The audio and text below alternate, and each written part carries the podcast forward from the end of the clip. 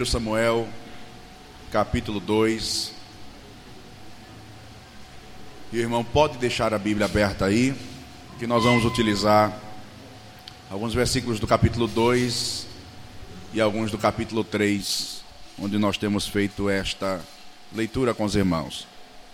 Eu quero compartilhar com os irmãos uma palavra que há algum tempo atrás eu estive compartilhando no congresso dos jovens ali no Templo Central em Abreu e Lima, acho que uns três, dois ou três meses atrás. E me veio à mente, à memória, esse texto há uns dois dias atrás, e eu quero compartilhar com os irmãos. Então, deixa a Bíblia aberta em 1 Samuel, nós vamos tratar um pouco sobre a vocação e um pouco sobre a biografia deste jovem que recebeu de Deus um ministério para desempenhar na sua casa. Diante do capítulo 2 de 1 Samuel, nós nos deparamos com a verdade sacerdotal que estava acontecendo no mundo na época deste jovem por nome de Samuel.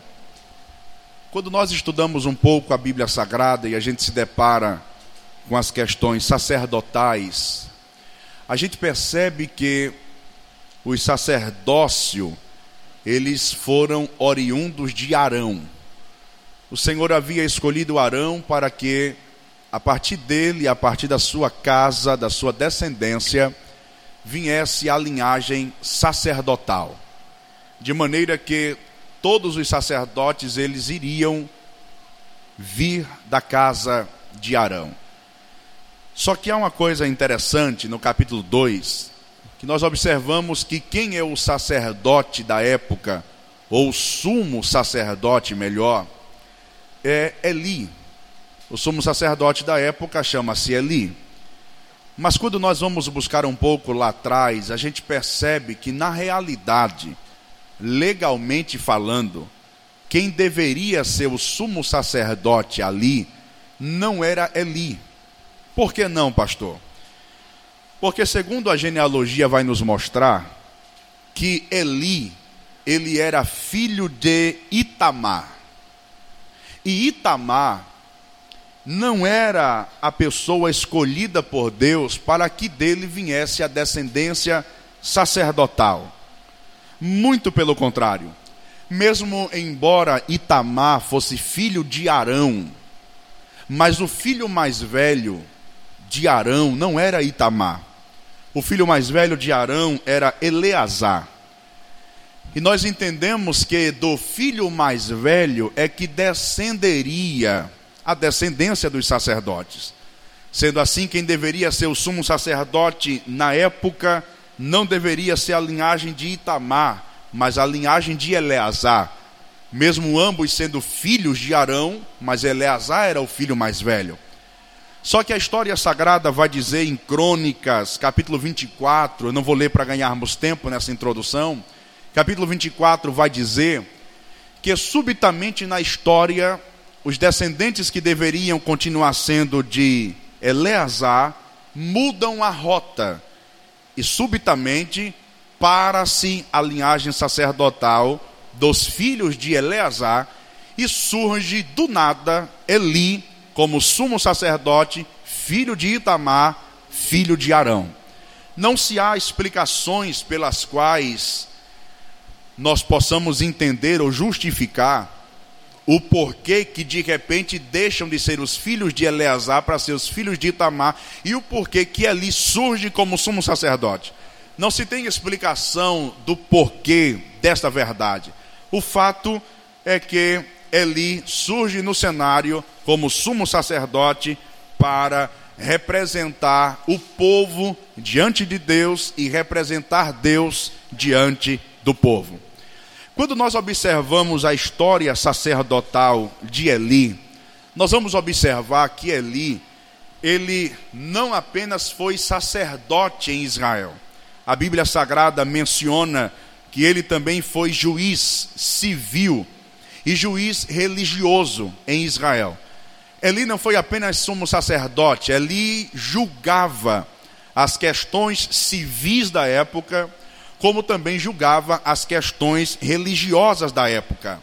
A Bíblia vai mencionar que Eli, ele teve o seu sacerdócio ou toda a sua liderança também como juiz civil e religioso, de maneira que ele esteve à frente da liderança diante do povo de Israel por 40 anos. Quando nós lemos esta verdade bíblica de que Eli passou 40 anos na liderança do povo de Israel, tanto como juiz civil, quanto como juiz religioso, como sumo sacerdote da época, a primeira coisa que vem à nossa mente é que talvez Eli não fosse tão ruim quanto a gente pensa. Que talvez Eli não fosse tão reprovável como quantas pessoas até pregam na igreja que talvez Eli não fosse tão fracassado quanto se fala nos dias atuais deste homem. Você imagine um homem ser fracassado no seu ministério e ainda assim perdurar 40 anos na liderança. A compreensão contextualizada da época que nós entendemos de Eli é que possivelmente os primeiros anos de liderança de Eli foram os melhores da sua história ministerial. Os primeiros anos de Eli como juiz civil, como juiz religioso, como sumo sacerdote, os seus primeiros anos à frente daquele povo foram os melhores possíveis anos ministeriais da sua vida. E quando nós compreendemos isso, para nós há um peso e há algo a ser pontuado logo de instância, em primeiro lugar, aqui. É que o a, a maior importância e a grande relevância não é como se começa, é como se termina.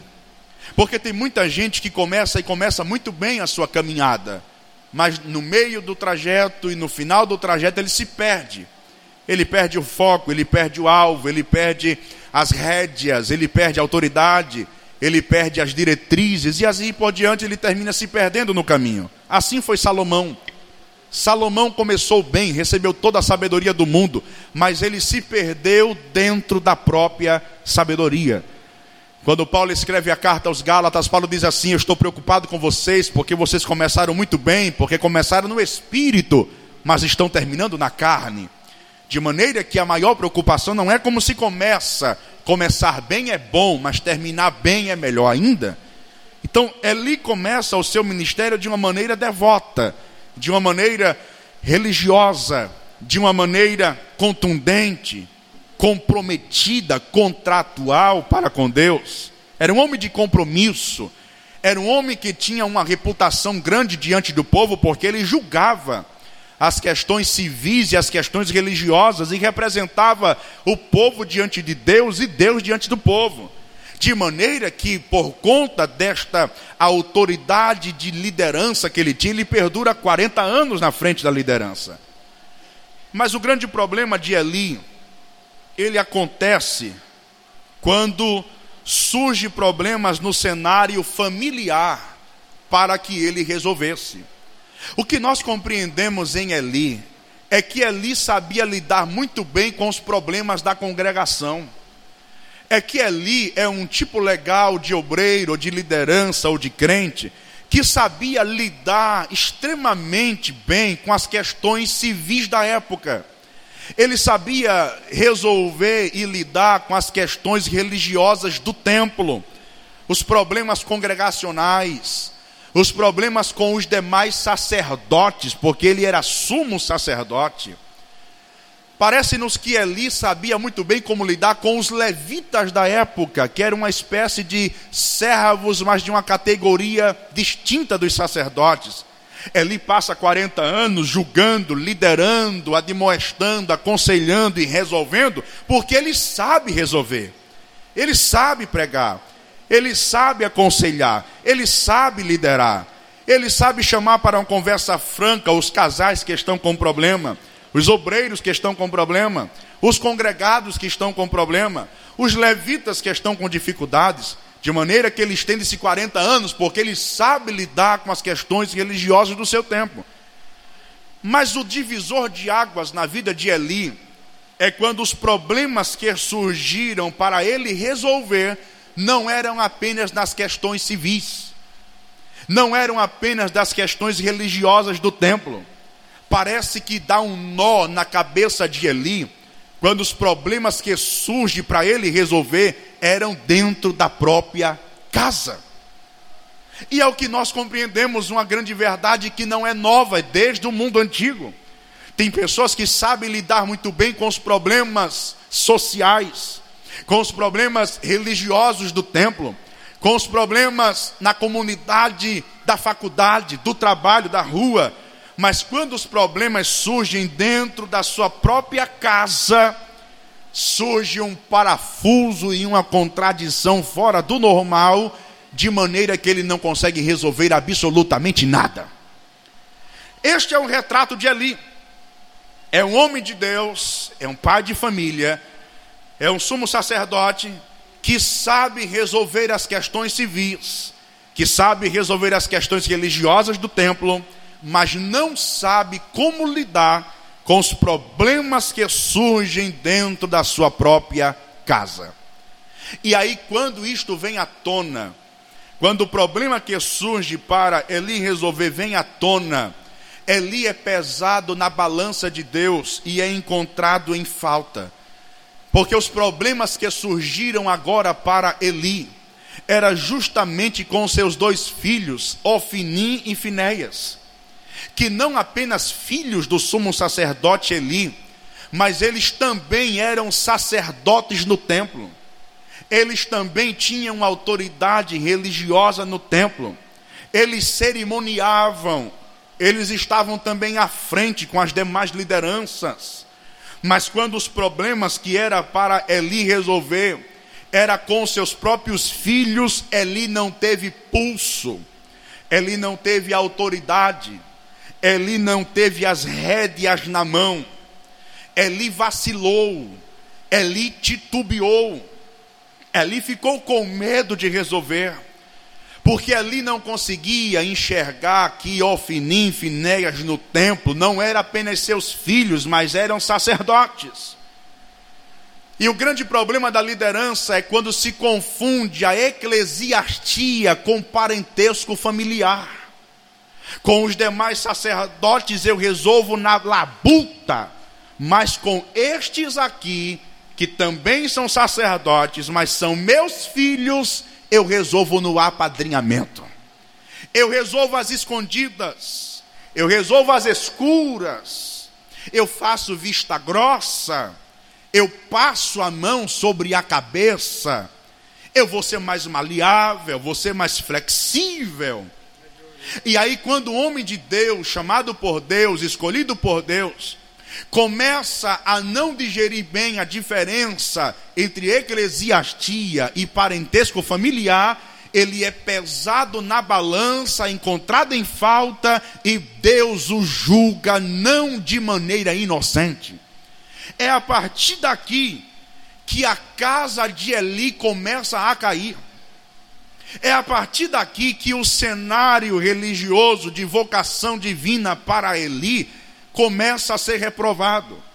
É a partir daqui que Deus começa a dizer: Não quero mais você, não conto mais com você, para mim você já passou, eu já estou procurando uma nova geração que não faz apadrinhamento no templo, porque eu não sou e eu não faço apadrinhamento com seu ninguém. Aí Deus diz assim a Eli: Eli, está chegando o momento, está chegando a hora de eu fazer uma mudança radical e eu vou acabar com a linhagem sacerdotal da tua casa. A linhagem sacerdotal que não era para estar na tua casa, eu, o Deus Jeová, foi quem transportei para você.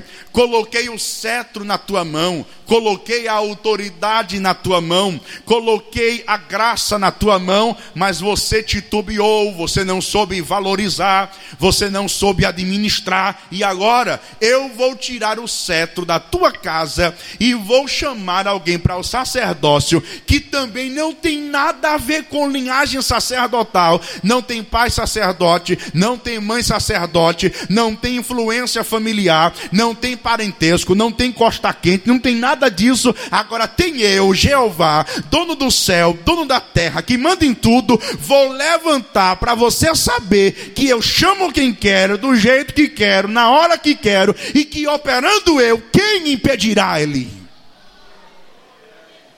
Ele fracassa como um pai. Ele fracassa como líder religioso que ele era. Eu gosto de uma expressão de um escritor anônimo, que ele diz o seguinte: o pior erro dos pais é deixar de comunicar as verdades espirituais aos seus filhos. É o pior erro dos pais. Eli tinha autoridade para comunicar verdades espirituais para todo mundo em sua época, menos para o Finim e para Finéias. Eli sabia dar uma rebordosa em todo mundo no templo, menos para Ofini e para Finéias. Ele fracassa na questão exemplar de pai. Eu já disse aqui em doutrinas anteriores. Há uma expressão de Champlin que ele diz o seguinte: todos os pais devem pelo menos três coisas a seus filhos: exemplo, exemplo e exemplo. Só que ali está fracassando na questão exemplar para com seus filhos. E é por esta razão que o cenário espiritual em Siló era o mais depravado e o mais negro de toda a história de Israel até então. Olha o que diz o texto, abra sua Bíblia, por favor. Capítulo 2 de 1 Samuel. Capítulo 3, melhor. Capítulo 3 de 1 Samuel. Olha o cenário espiritual em Siló naquela época versículo de número 1. E o jovem Samuel servia ao Senhor perante Eli. E a palavra do Senhor era de muita valia naqueles dias, ou seja, raramente tinha palavra de Deus. E não bastasse isso, o texto ainda diz assim: e não havia visão manifesta, ou seja, fazia tempo que Deus não se revelava em Siló. E para o irmão ter ideia, Siló, até então, aqui no contexto, era a capital religiosa do mundo antigo. A capital religiosa do mundo antigo aqui não era Jerusalém ainda, porque Jerusalém só passa a ser a capital religiosa depois que o templo é erigido por Salomão. Mas antes que o templo fosse levantado, Siló, aonde havia uma tenda, um tabernáculo, aonde estava o sumo sacerdote Eli, ela era a capital religiosa do mundo antigo. Por essa razão que em Deuteronômio havia uma ordenança da lei que todos os varões, todos os homens israelitas, aonde estivessem no mundo em sua época, pelo menos três vezes ao ano, eles tinham que deixar tudo aonde estavam e subir para Siló, para a capital religiosa, para sacrificarem a Deus no santuário. E essas três viagens a Siló, elas eram na festa da Páscoa, dos tabernáculos e na festa do Pentecoste, porque Siló era a capital religiosa. Mas pasmem, os senhores e as senhoras esta noite, Faz tempo que Deus não desce na capital religiosa. Faz tempo que Deus não se revela na capital religiosa. Faz tempo que Deus não fala na capital religiosa. Faz tempo que não existe visões espirituais na capital religiosa. Por quê, pastor? Porque havia um sacerdote usando de nepotismo e deixando de lado a autoridade de Deus para se contrapor, para corrigir, para exortar aqueles que estavam fora do padrão ético de Deus e da Bíblia Sagrada até então da sua época. Deus pesa ele na balança. E é exatamente nesse cenário obscuro de sacerdotes profanos, adúlteros, de sumo sacerdote omisso à autoridade de Deus, que Deus encontra um menino dentro do templo, um rapaz, um adolescente, servindo a Deus em fidelidade. Deus encontra naquele adolescente um coração puro, um coração sensível, disponível a ser usado por Deus. E quando Deus observa aquilo, Deus não tem dúvidas. E ele diz exatamente assim: é este menino mesmo que eu vou levantar, que eu vou separar, que vou usá-lo para causar uma reviravolta em toda a nação de Israel e a partir dele eu mudarei a história sacerdotal do mundo em sua época. Olha para cá, por favor, presta atenção nisso. Eu quero que os irmãos entendam que Samuel havia sido levado para o templo em Siló. É só o irmão voltar ao capítulo 1 e se lembrar. Ana está orando no templo e Eli a tem por embriagada. Os irmãos sabem a história para nós ganharmos tempo. Até que ela persevera. Eli libera uma palavra profética para Ana e diz a ela: Deus te dará daqui a um tempo, conforme a tua petição. Diz o texto que Samuel nasce. E quando Samuel nasce, Ana havia feito um voto, o voto do nazireado. Em tempo oportuno, eu devolverei ao Senhor e ele será exclusivamente de Deus, será nazireu, não passará navalha nele, não beberá bebida forte, será do Senhor. Quando Samuel nasce, possivelmente, segundo a crença judaica diz que ao terceiro ano depois de nascido é que Ana vai levar Samuel ao templo em Siló. Por quê, pastor? Porque ela diz ao seu marido Elcana: quando eu desmamar, eu levarei ele a Siló, ao templo do Senhor. Segundo a cultura judaica, a idade pela qual a criança ela era desmamada era entre dois ou três anos de idade. Por essa razão que acredita-se que aos três anos de idade, Samuel é levado ao templo em Siló para diante de Deus e do sacerdote Eli servir ao Senhor na beleza da sua santidade. De maneira que, segundo Flávio Joséfo declara, que no contexto de Samuel capítulo 2, quando Deus denuncia Eli como sumo sacerdote omisso, como um pai que não traz a responsabilidade ao seu filho, diz Joséfo que neste tempo Samuel ele tinha aproximadamente 12 anos de idade. Quantos anos, meus irmãos? 12 anos de idade é a idade que Samuel tem quando Deus está falando com Eli, no capítulo 2 e no capítulo 13. No capítulo 3. Ou seja, nós estamos falando e nós estamos tratando de um adolescente, 12 anos de idade. Agora, na cultura judaica em sua época, 12 anos era uma idade quando um rapaz atingia os 12 anos de idade, ele já era considerado como filho da lei judaica. De maneira que a partir dos 12 anos de idade, ele já era responsável por obedecer toda a documentação da lei prescrita e descrita pelos pais aos seus filhos.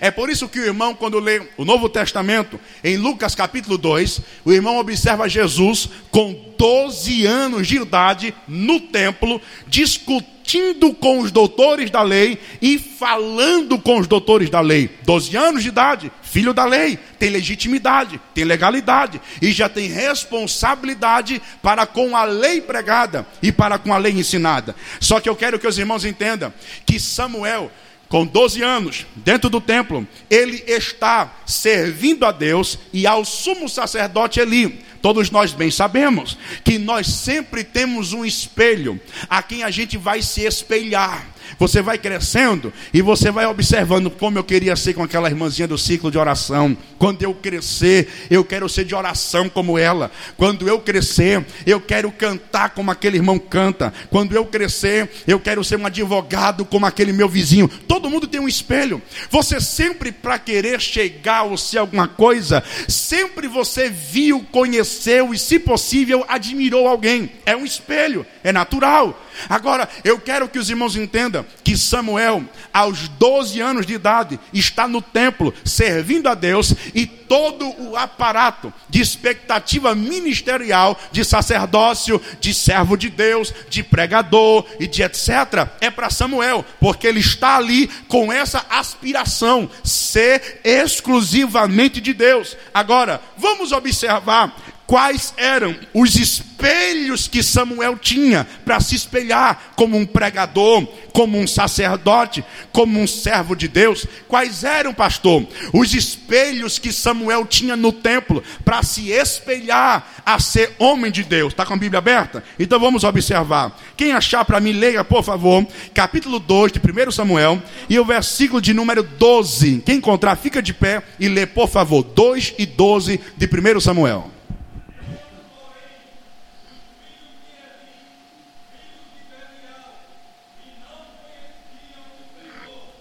Bom exemplo ou mau exemplo? Não escutei. Bom exemplo ou mau exemplo? Eram, porém, os filhos de Eli, filhos de. Filhos de. Ou seja, Satanás. E diz mais: e eles não conheciam ao. Imagine você, um jovem adolescente, auxiliar aspirante ao sacerdócio, e quando você olha para os exemplos sacerdotais da época, a quem você pode se espelhar, a quem você quer se espelhar, aí quando você olha, você tem sacerdotes que são chamados por Deus de filho do diabo, sacerdócios que a Bíblia diz que eles não conheciam quem era Deus, falavam de Deus, serviam a Deus, adoravam a Deus, mas não conheciam Deus que pregavam, que serviam e que diziam que adoravam. Veja que exemplo terrível o adolescente tem de homem de Deus para também desejar ser homem de Deus. Mas não bastasse isso, capítulo 2 ainda, versículo 17. Vamos ver uma outra característica desses dois sacerdotes, Ofnim e Finéias, que eram um péssimo exemplo para uma geração nova que estava se aproximando. Quem pode ler, por favor? 2 e 17.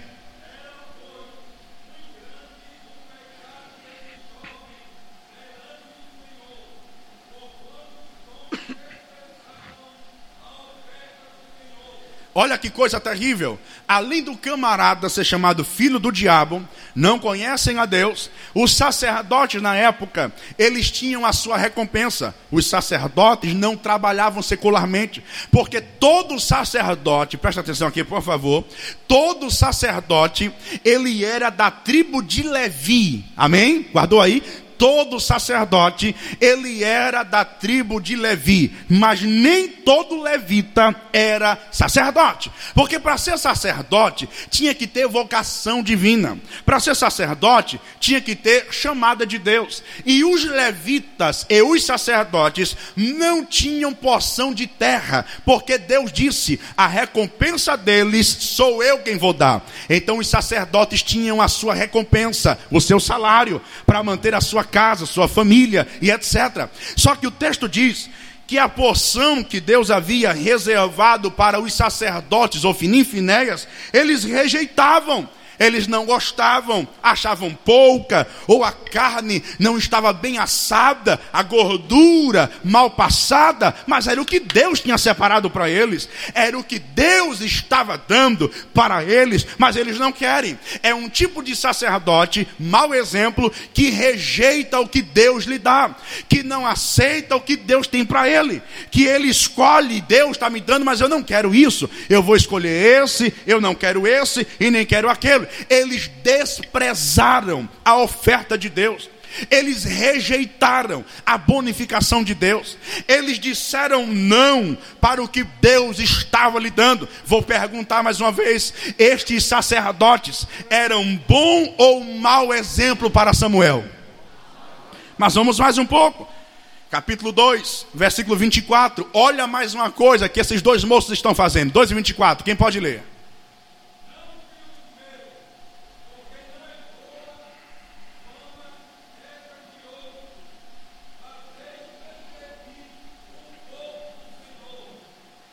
Meu Deus. Versículo 24: Não, filhos meus, porque não é boa a fama que ouço, fazeis transgredir o povo do. O povo do. Olha o que diz agora o versículo 22, leia aí, Humberto. 22.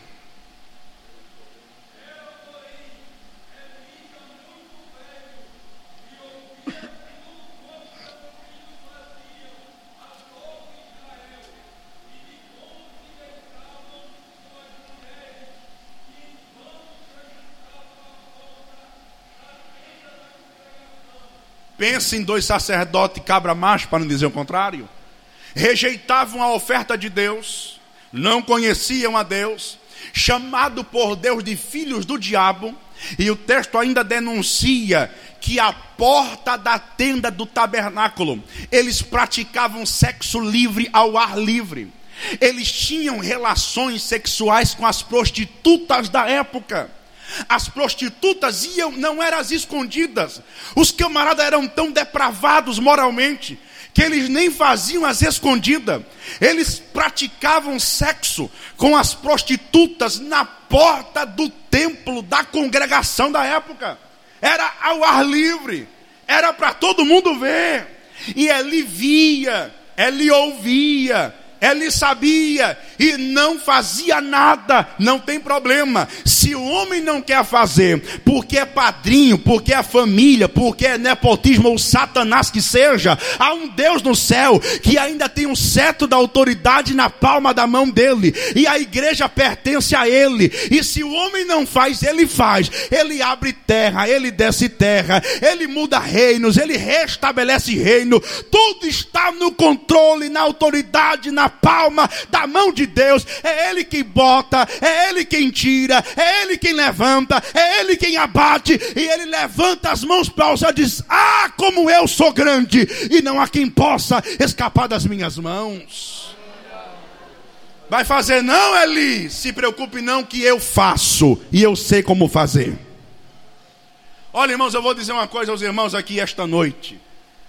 E eu já tenho dito isso há algum tempo há uma teologia rasa, há uma teologia infantil de pessoas que dizem assim: Deus até queria me levantar, Deus até queria me separar, mas o homem colocou o pé. Isso é um Deus de tamanho minúsculo, do tamanho de uma muriçoca. Porque no dia que Deus quiser fazer alguma coisa e o homem conseguir colocar o pé para impedir, é porque isso aí não é Jeová. O Jeová que eu conheço, ele quebra a cadeira de Eli, ele quebra o braço de Faraó, ele faz do jeito que ele quer fazer, mas a palavra dele, meu filho, é prego batido, é ponta virada, ninguém Ninguém pode impedir o projeto de Deus sobre a nossa vida.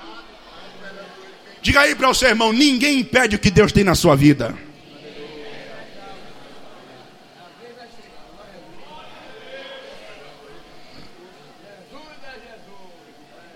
Estes eram os exemplos que Samuel tinha para se espelhar. Olha para mim, por favor. Você já escutou alguém dizendo assim: Ah, mas eu estou fazendo isso porque eu vi fulano de tal fazendo. Samuel tinha a faca e o queijo na mão para usar essa argumentação. Eu vou ser prostituto porque os sacerdotes que estão no templo também são. Eu vou rejeitar a oferta de Deus porque os sacerdotes que estão no templo também rejeitam. Eu vou fazer de qualquer jeito porque os sacerdotes que estão no templo também estão fazendo de qualquer jeito. Mas o problema problema é que Samuel é moço de Deus, é adolescente, é, mas é adolescente de Deus, sabe o que quer da vida, tem alvo, tem meta, tem foco, e nada e ninguém vai arrancar o foco e a meta de Samuel, porque o espelho maior dele é Jeová. Qual é o teu espelho maior? O teu espelho da terra pode até falhar, pode fracassar, pode cair, pode definhar, mas o maior exemplo é o que Paulo diz: seja meu imitador, como eu sou imitador de Cristo. Ele não peca, ele não falha, não fracassa, não retrocede, não volta. Ele é o teu exemplo maior que você pode seguir a ele como servo de Deus na terra. Diga aí para o seu irmão, mau exemplo. Diga mais forte, mau exemplo. Tem em todo lugar. Diga assim: veja os maus e siga os bons. É isso aí. Quem diz amém, meus irmãos? Quem diz amém, meus irmãos? Até na polícia tem os maus. Prenderam um monte agora. Tem um monte de bandido vestido de polícia. Tem ou não tem? Por quê? Porque os maus, diga assim, tem em todo lugar. Por que aqui não vai ter na igreja? Nem no ministério? Tem ou não tem? Tem. Isso foi só minha introdução. Deixa eu tirar o terno. Eu quero começar a pregar agora. De glória mesmo. Esse é o exemplo que Samuel tem para seguir. Mas ele vai seguir? Ele vai seguir o mau exemplo? Por que não vai? Diga assim, porque ele tem foco. No texto, nós temos algumas palavras-chave. Está com a Bíblia aberta? Pelo amor de Deus, culto de doutrina com Bíblia fechada é um pecado. Dá até perdão na, na, na Santa Ceia. Vamos lá, capítulo 2, versículo 18. Eu quero que você acompanhe só a palavra que eu vou ler. Quem está com a Bíblia aberta, diga amém. amém. 2 e 18. Repete comigo. Porém, Porém Samuel, Samuel ministrava. ministrava. Capítulo 2, versículo 26. Repete comigo. E o jovem Samuel crescia. Abre aspas. Como eu tenho medo dessa palavra. Mas vamos lá capítulo 3, versículo 1. Repete comigo. E o jovem Samuel servia. Capítulo 3, versículo 7. Repete comigo. Porém, Samuel não conhecia o Senhor. Se quiser anotar, anota. Samuel ministrava. Samuel crescia. Samuel servia. Mas Samuel não conhecia a Deus. Segure a mão do seu irmão e pergunta para ele: é possível? Pergunta aí para o irmão: é possível ministrar, servir, crescer e não conhecer a Deus? Diga assim.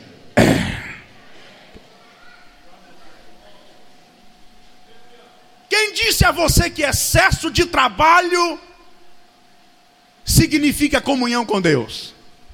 Tem um monte de crente que trabalha e trabalha muito para Deus, mas não tem um pingo de comunhão com Deus. Porque comunhão não é excesso de trabalho, comunhão é intimidade. E intimidade se consegue na intimidade, e intimidade se consegue na praticidade de vida cristã. Vamos lá. Capítulo 2, versículo 18 diz assim: E Samuel ministrava perante o Senhor. Diga após mim: Samuel ministrava perante o Senhor. Eu preciso que os irmãos entendam, e olha aqui para mim, por favor. Eu preciso que os irmãos entendam que a palavra ministrar no original hebraico e a palavra servir no original hebraico, porque capítulo 3, versículo 1 diz que ele servia, capítulo 2, versículo 18 diz que ele ministrava. Mas eu preciso que os irmãos entendam que a palavra ministrar e a palavra servir no hebraico, ela tem a mesma conotação, ela tem o mesmo significado. Ministrar significa serviço no sentido geral. Pode ser um serviço no âmbito religioso, pode ser um serviço doméstico, pode ser um serviço militar, pode ser um serviço financeiro. Quando o hebraico vai dizer ministrava, ele está dizendo servia, serviço. Com roupa militar, ministrava. Ensinando na escola, ministrava trabalhando, lavando o chão, ministrava, porque ministrar é serviço no sentido geral. Quem me entende, diga amém. Só que para a gente diferenciar qual é o tipo do serviço que o texto hebraico quer mencionar, aí para isso a gente precisa do seu contexto, para entender qual a dimensão de serviço que aquela palavra, naquele contexto, ela quer denunciar. Então vamos lá. Capítulo 2, versículo 18, vai nos mostrar qual era o âmbito, qual era a dimensão, qual era o tipo de serviço que Samuel estava realizando. Eu preciso que algum irmão leia capítulo 2, por favor, versículo 18. Fica de pé e lê bem forte, por favor. 2 e 18 de 1 Samuel.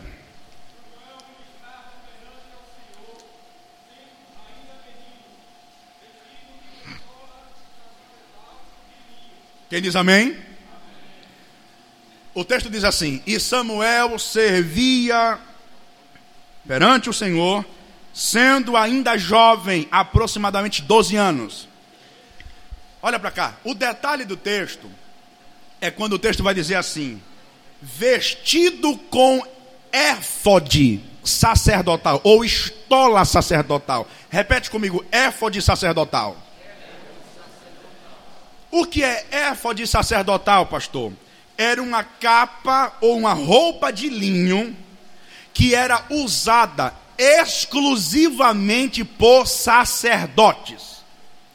Não era opcional, era exclusividade. O que é exclusivo? Só pode usar quem é sacerdote. Se não é sacerdote, não pode usar. Éfode de linho, roupa sacerdotal, só pode usar quem é. Quem é. Aí o texto diz: e Samuel ministrava perante o Senhor, vestido com éfode sacerdotal. Ele era sacerdote aqui? Não. Mas por que é que ele está servindo no templo, vestindo a capa sacerdotal? Porque ele era auxiliar do sumo sacerdote Eli. Quando o texto diz que Samuel servia com o éfode de linho, a Bíblia está mencionando qual era a dimensão do trabalho que Samuel, no capítulo 2, estava realizando. E aí, para isso, eu preciso mencionar para os irmãos quais eram as funções dos sacerdotes na época. Qual era a responsabilidade do sacerdote na época? Primeiro, ele tinha a responsabilidade de ensinar a lei para o povo, pregar a Bíblia para o povo. Segundo lugar, ele tinha a responsabilidade de celebrar ou de cerimoniar os cultos da época, os rituais, as cerimônias, as celebrações e assim por diante. E ele tinha a responsabilidade de ofertar ou oferecer o sacrifício para Deus representando o povo. Quando eu entendo isso, eu percebo que o tipo de serviço que Samuel, no capítulo 2, está realizando é nessa esfera. Ele está auxiliando Eli a pregar a lei ele está auxiliando Eli a celebrar o culto. Saudação, traz um corinho. Ele está auxiliando Eli na área burocrática, no serviço sacerdotal, porque ministrar com éfode sacerdotal é apenas para quem era sacerdote. Os irmãos me entendem? Digam amém. Agora vamos entender se o serviço que Samuel está fazendo no capítulo 3 é o mesmo serviço do capítulo 2. Vira a página, por favor. Vamos lá, capítulo 3. Leia aí, versículo 1, bem forte, por favor.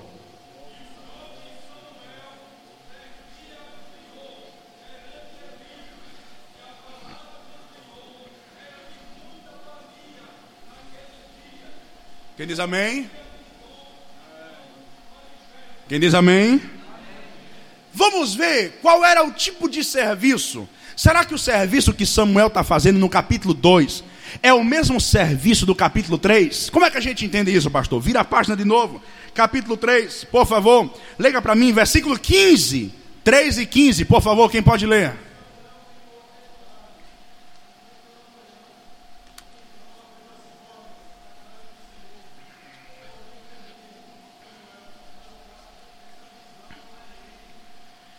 Diga assim comigo, Samuel. Mais forte, Samuel. Se acordou cedo para abrir as portas da congregação. Se na época já tivesse, eu diria que Samuel foi o primeiro diácono de toda a história da humanidade. É porque não tinha.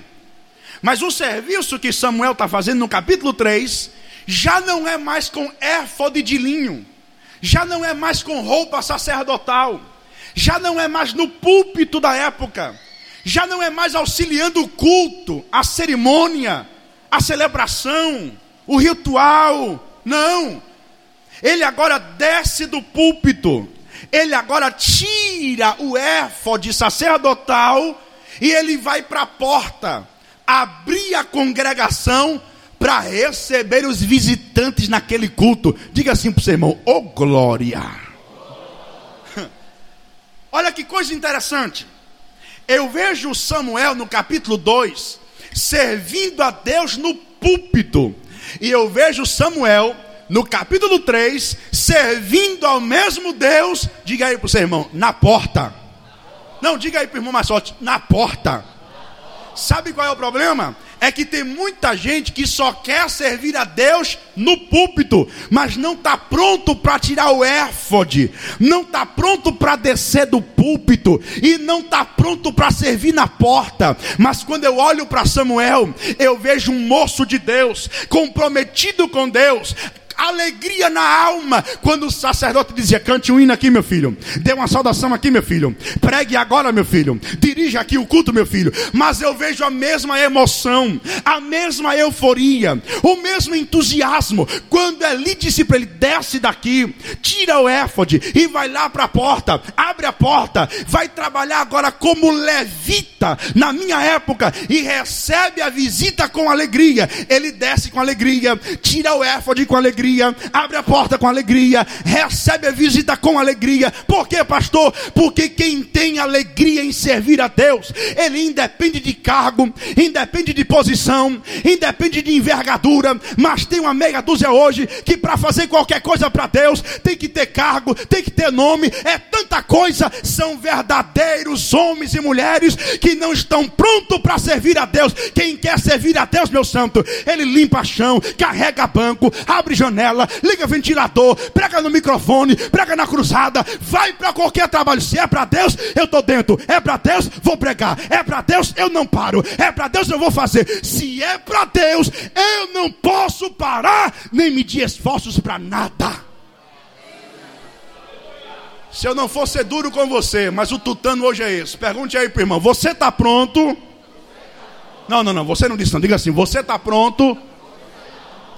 Para servir a Deus no púlpito, mas está pronto para servir a Deus na porta?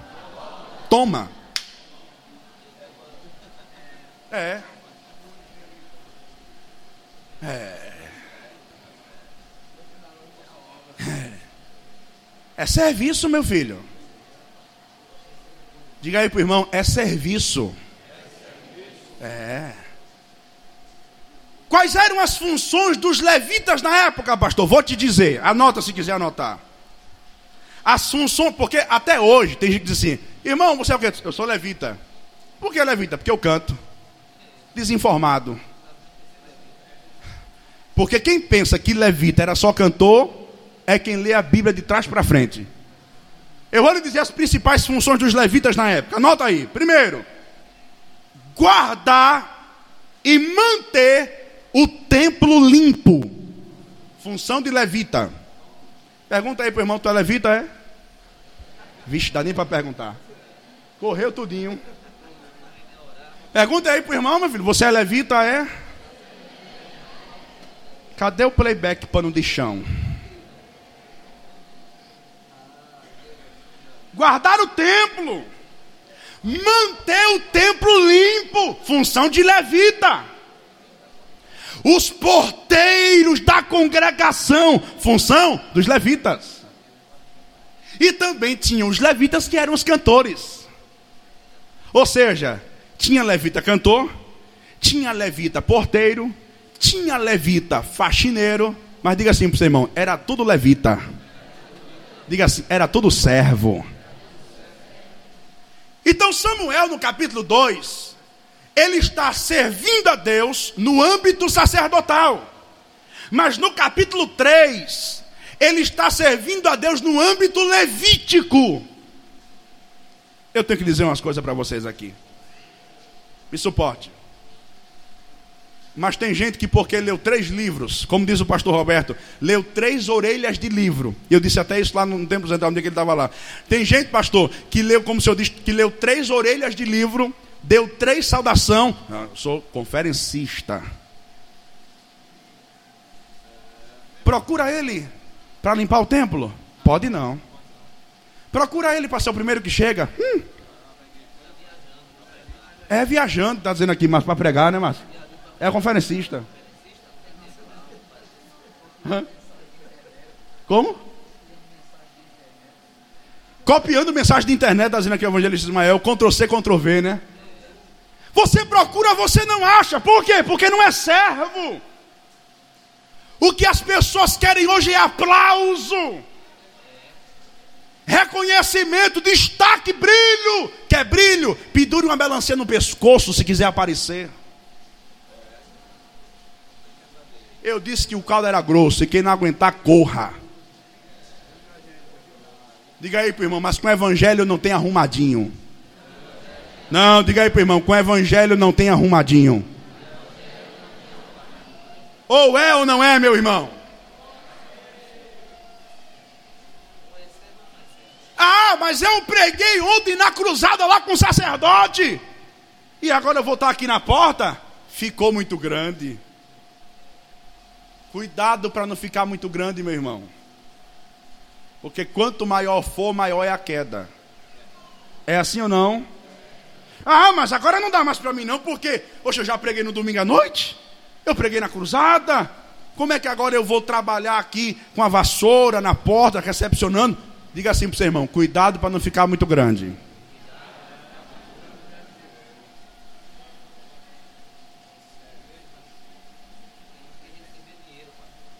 E ainda quer receber dinheiro para pregar, estão dizendo aqui. Se eu não for incomodar você, por favor, pergunte aí para o seu irmão: que tipo de servo você é?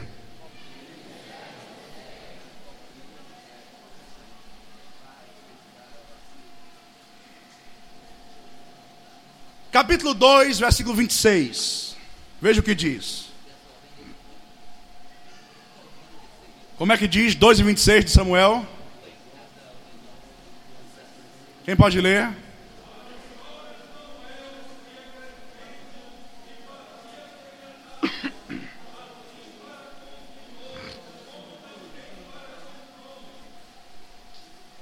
Que coisa interessante. O texto diz assim: tornava-se agradável a Deus e agradável a os a os aí tem alguns espirituais que de espiritual não tem nada. Eu não fui chamado para agradar o homem. Quem já ouviu isso aqui? E às vezes tem muito isso no seu coração, né, irmã Beta? Ainda bem que a irmã Beta é vacinada. Eu não fui chamado para agradar o homem. É porque você não conhece nem a Bíblia do homem que lhe chamou. Por isso que você diz essa besteira. Porque o texto diz que Samuel fazia-se agradável a Deus e a os homens. O que é que eu entendo com isso, pastor? Eu entendo que quando Samuel fazia-se agradável a Deus, era no serviço sacerdotal. Porque, como sacerdote, que o serviço que ele fazia, Samuel trouxe para dentro do templo o que Eli e a casa dele colocaram para fora a glória de Deus. Então, no serviço sacerdotal, Samuel era agradável a Deus. Mas no serviço levítico, na porta, recepcionando, seja bem-vindo, tem aqui um lugar para você, ele fazia-se agradável aos homens. É porque tem gente que, quando é para servir no âmbito sacerdotal, ele serve com um sorriso aqui. Mas quando o obreiro ou o pastor diz assim: meu filho, vá ali para a porta servir hoje como levita, ó cara. É assim ou não é? E ainda tem alguns que durante o culto ficam do lado de fora da igreja, no meio de uma roda, metendo um pau no pastor, no obreiro, em todo mundo. Coisa mais ridícula do mundo. Por quê, pastor? Porque sabe servir a Deus como sacerdote, mas não sabe servir a Deus como levita. Diga aí para o seu irmão: Jeová quer você como sacerdote, mas quer você como levita também. Eu temo esta palavra que diz em 2,26, por favor, me escute. E o jovem Samuel, repete comigo, crescia. Pense numa expressão que eu tenho medo, pastor Tiago Rodrigo. Por quê, pastor? Porque um escritor americano chamado Blanchard, ele diz o seguinte: se o diabo não puder usar o fracasso para te derrubar, ele vai usar o sucesso. E tem gente que quando cresce, o sucesso cresce para a cabeça. E quando o sucesso cresce para a cabeça, diz Salomão em Provérbios 16 e 18: a soberba precede a ruína. Está grande demais. Já não dá mais para congregar em qualquer congregação. Já não dá mais para fazer parte de qualquer departamento. Já se escolhe o departamento e a igreja que quer. Diga assim para o seu irmão: está muito grande. Cuidado, meu irmão, para não crescer muito e a queda ser muito feia. Samuel crescia. E eu tenho medo de gente que cresce muito e quando cresce, o nariz termina crescendo lá para cima também. Um dia foi assim com Lúcifer: subirei acima das estrelas, exaltarei o meu trono lá e serei semelhante ao Altíssimo. Jeová disse: precipitado serás até o tártaro mais profundo do inferno. Diga aí para o seu irmão: a soberba precede a queda. Eu me lembro de uma expressão de Moody, um dos grandes heróis da fé. E Moody disse um dia o seguinte acerca de um jovem na igreja: Fazia tempo que o pastor não dava para aquele jovem pregar. E o jovem já havia metendo um pau no pastor em todo mundo. Ah, se fosse eu pregava melhor. E se fosse eu hoje tinha sido melhor. E o pastor não me dá e tal. E um dia o pastor disse: Jovem, prega aqui hoje. Aí o jovem subiu no púlpito. Hoje eu vou arrebentar. Hoje a tampa da chaleira vai voar. Hoje ele vai ver quem é o pregador do pedaço. Ele foi para lá, para cá, para cima, para baixo, fica de pé, abraça, diz assim, grita e tal, e não aconteceu nada. Ele desce do púlpito frustrado angustiado, arrebentado. Aí um irmãozinho da igreja viu ele descendo triste, chorando, e disse assim para ele: Se você tivesse subido como você desceu, você não tinha descido como você subiu. Diga aí para o seu irmão: cuidado para não ficar muito grande.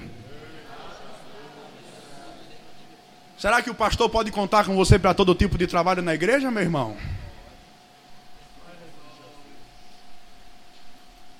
Será que a dirigente do seu departamento pode contar com você para todo tipo de trabalho na igreja, meu irmão? Outros, não, pastor, eu sou formado. Que é isso? Eu sou advogado. Eu sou arquiteto. Eu sou médico. Eu sou engenheiro civil da NASA, cientista. E daí?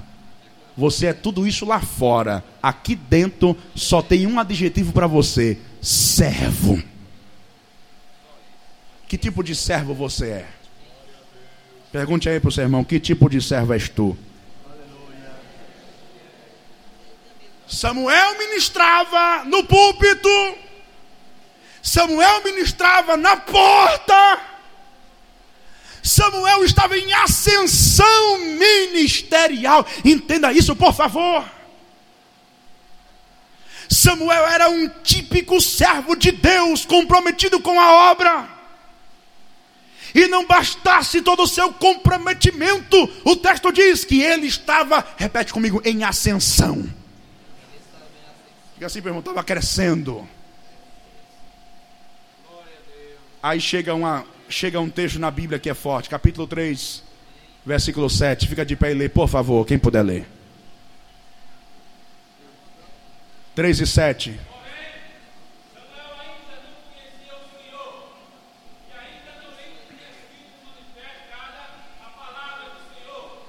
Diga comigo assim: ministrava, servia, crescia, mas não conhecia Deus. Que paradoxal é isso?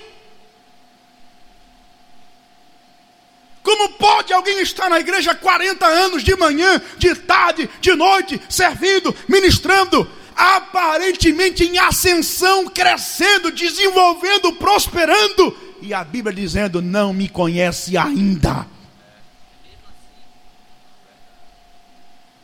Diga aí para o seu irmão: isso é mais sério do que a gente pensa.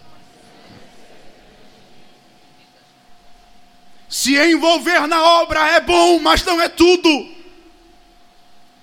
Fazer o trabalho de Deus é bom e deve ser feito, mas não é tudo. Comunhão e intimidade fala mais alto.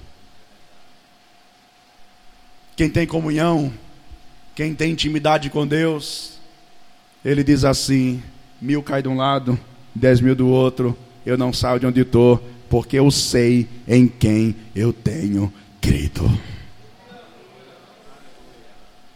Pisam pisam de lá, falam daqui, batem de lá. Não tem problema. O meu redentor vive e por fim se levantará sobre a terra.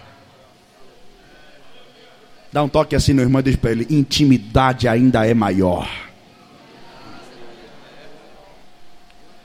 Mas o texto vai nos mostrar o porquê que Samuel ainda não conhecia a Deus. Versículo 7 ainda.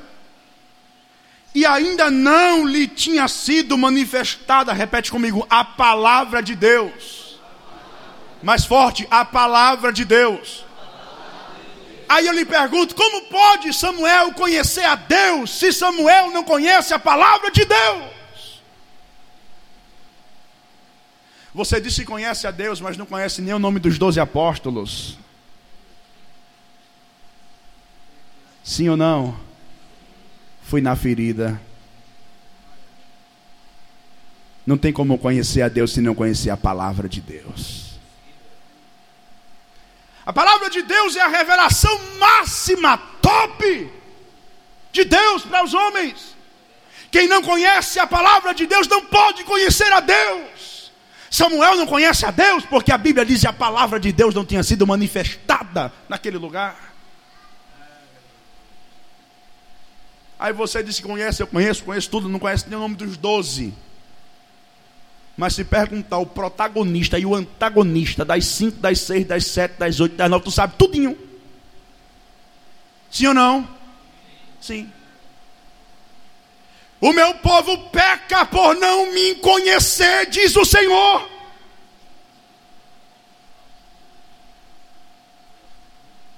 Oséias 6 e 3 ele diz: Conheçamos e prossigamos, ou seja, nunca vai se atingir a estatura plena, só quando chegar no trono, enquanto não, prossigamos, conheçamos, conheçamos e prossigamos. Deus tem mais profundidade de intimidade para a sua vida. Ao profeta Ezequiel, ele disse: águas pelo artelho, entra mais um pouco, água pelo joelho, entra mais um pouco, águas pelos lombos, entra mais um pouco. A água agora era nado, já disse agora que está ficando bom, entra mais um pouco e vai nadando, vai nadando por quê? Porque quando você nada nada, debaixo das águas ninguém te vê. E o que é que eu entendo? Quanto mais intimidade, mais você desaparece. Quanto menos intimidade, mais tu aparece. Sabe quando você vê um crente muito assim, aparentando, aparecendo, olha eu aqui, é porque está lá na beira da praia, água pelo artelho, não tem comunhão, não tem intimidade, está lá para todo mundo ver, mas quanto mais você entra, mais você desaparece. E importa que ele cresça e que eu desapareça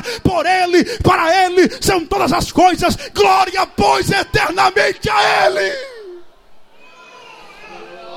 Levante a sua mão para o céu, por favor. Isso aqui é profético para a sua vida hoje. Diga aí para sua irmã: entre mais do rio, que você vai sumir mas Deus vai aparecer na sua vida, a glória de Deus vai aparecer na tua vida, a unção de Deus vai aparecer na tua vida. Levante a sua mão para o céu e abre a tua boca para adorar. Quanto mais intimidade, mais a gente desaparece. Quanto mais a gente quer aparecer, mais raso a gente está. Pergunta aí para o irmão. Pergunta assim para o irmão: Em que profundidade você está? Jeová está convidando você para entrar no rio de cabeça adentro. Vou morrer, morre não. Quem vive nadando no oceano da graça não morre. Se levanta diabo, sambalate, Tobias, gente que não acredita, gente que não aprova, gente que não aceita, gente que está torcendo para tu parar, para tu voltar, para tu desanimar, mas tu tá de pé, porque Jeová está dizendo: eu quebro o arco, eu corto a lança, eu queimo os carros no fogo, e toda ferramenta preparada contra ti não prosperará. Quem levanta a mão para dar glória a Jesus aqui? Quer conhecer a Deus? Come Bíblia. Diga aí para o irmão: quer conhecer Deus? Coma a Bíblia. É um bom começo.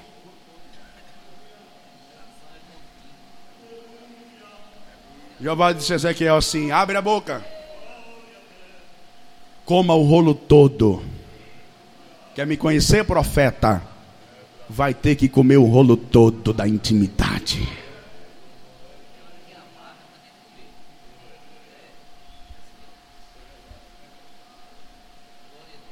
Enquanto você não conhecer a palavra de Deus, você nunca vai conhecer a Deus. Eu me lembro da história de um irmãozinho. Um dia ele disse assim: Senhor, eu já estou há tantos dias te pedindo que tu fales comigo, use um profeta, uma profetisa. Fala, Deus! Depois de tanto tempo, de semanas, ele orar. Jeová chegou e disse: Ô meu filho, vem cá. Você quer que eu fale com você mesmo, Senhor? Já faz meses que eu estou orando, o Senhor não fala nada. Ele disse assim: abre a Bíblia para eu falar.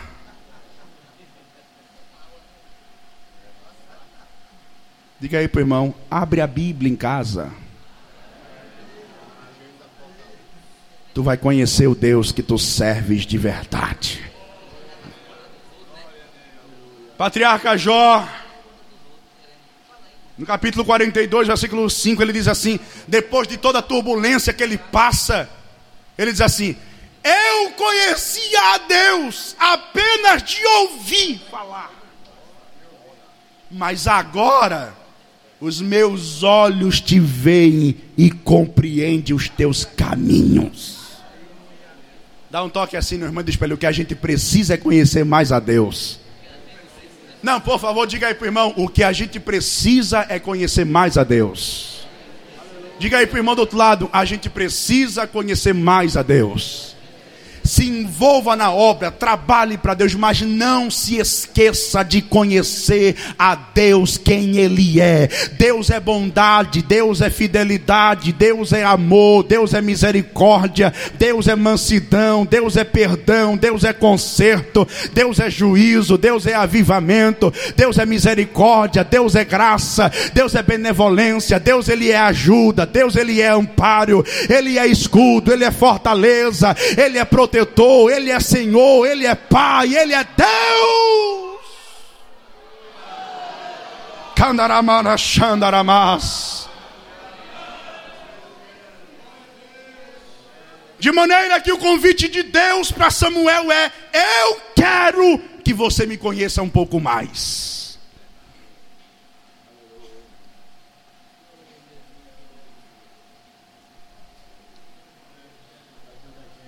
Em um tempo que nós vivemos um verdadeiro ativismo religioso. Ouvir uma mensagem como essa parece algo contraditório.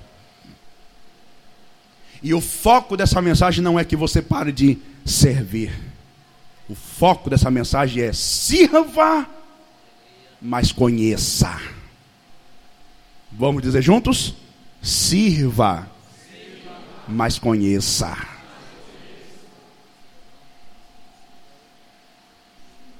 Capítulo 3, já estou caminhando para a conclusão. Versículo de número 20. Quem pode ler, por favor? 3 e 20.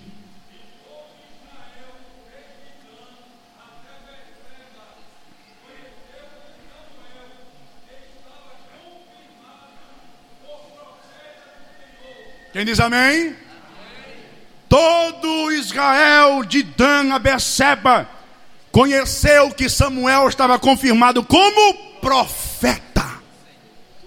Quem vai confirmar teu ministério não é tu não, rapaz. Precisa botar o tidol no pescoço não. Quem vai confirmar o teu ministério, aponta para o céu e diga assim: é Deus. Deus é quem vai confirmar o teu ministério.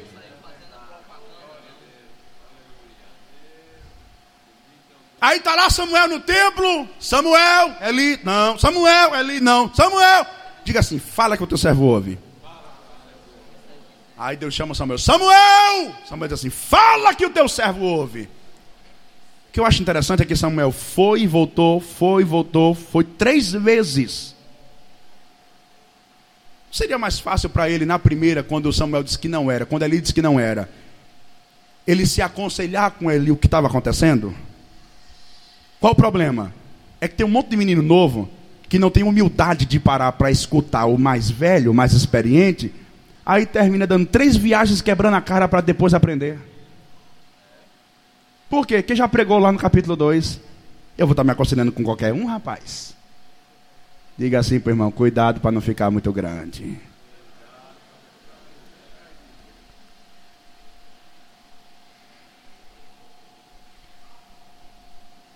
Eli, sacerdote velho, mas também teve humildade para ouvir o menino. Porque às vezes tem sacerdote mais velho que não tem humildade para ouvir o menino. Tem ou não tem? Tem. Mas quando amanheceu o dia, ele disse: Fale, porque eu sei que Deus te deu a palavra. E Samuel, temendo falar pelo respeito ao homem de Deus mais velho, mas o homem de Deus mais velho disse assim: fale, que eu sei que a palavra está com você. Pode falar. E o tutano era grosso: vai morrer tu, teu filho, todo mundo, vai acabar tudo.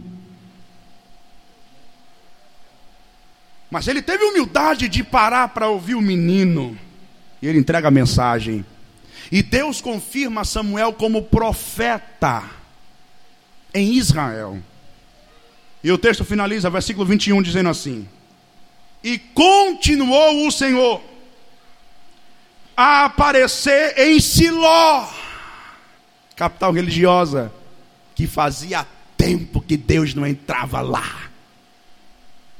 Mas depois que Deus confirma Samuel como profeta, o texto diz: E continuou o Senhor a aparecer em Siló, porquanto o Senhor se manifestava a quem? Não escutei. Não era a Alfini, não. Não era a Finéias, não. Não era a Eli, não. Deus apareceu em Siló. Diga assim para o seu irmão: por causa do menino.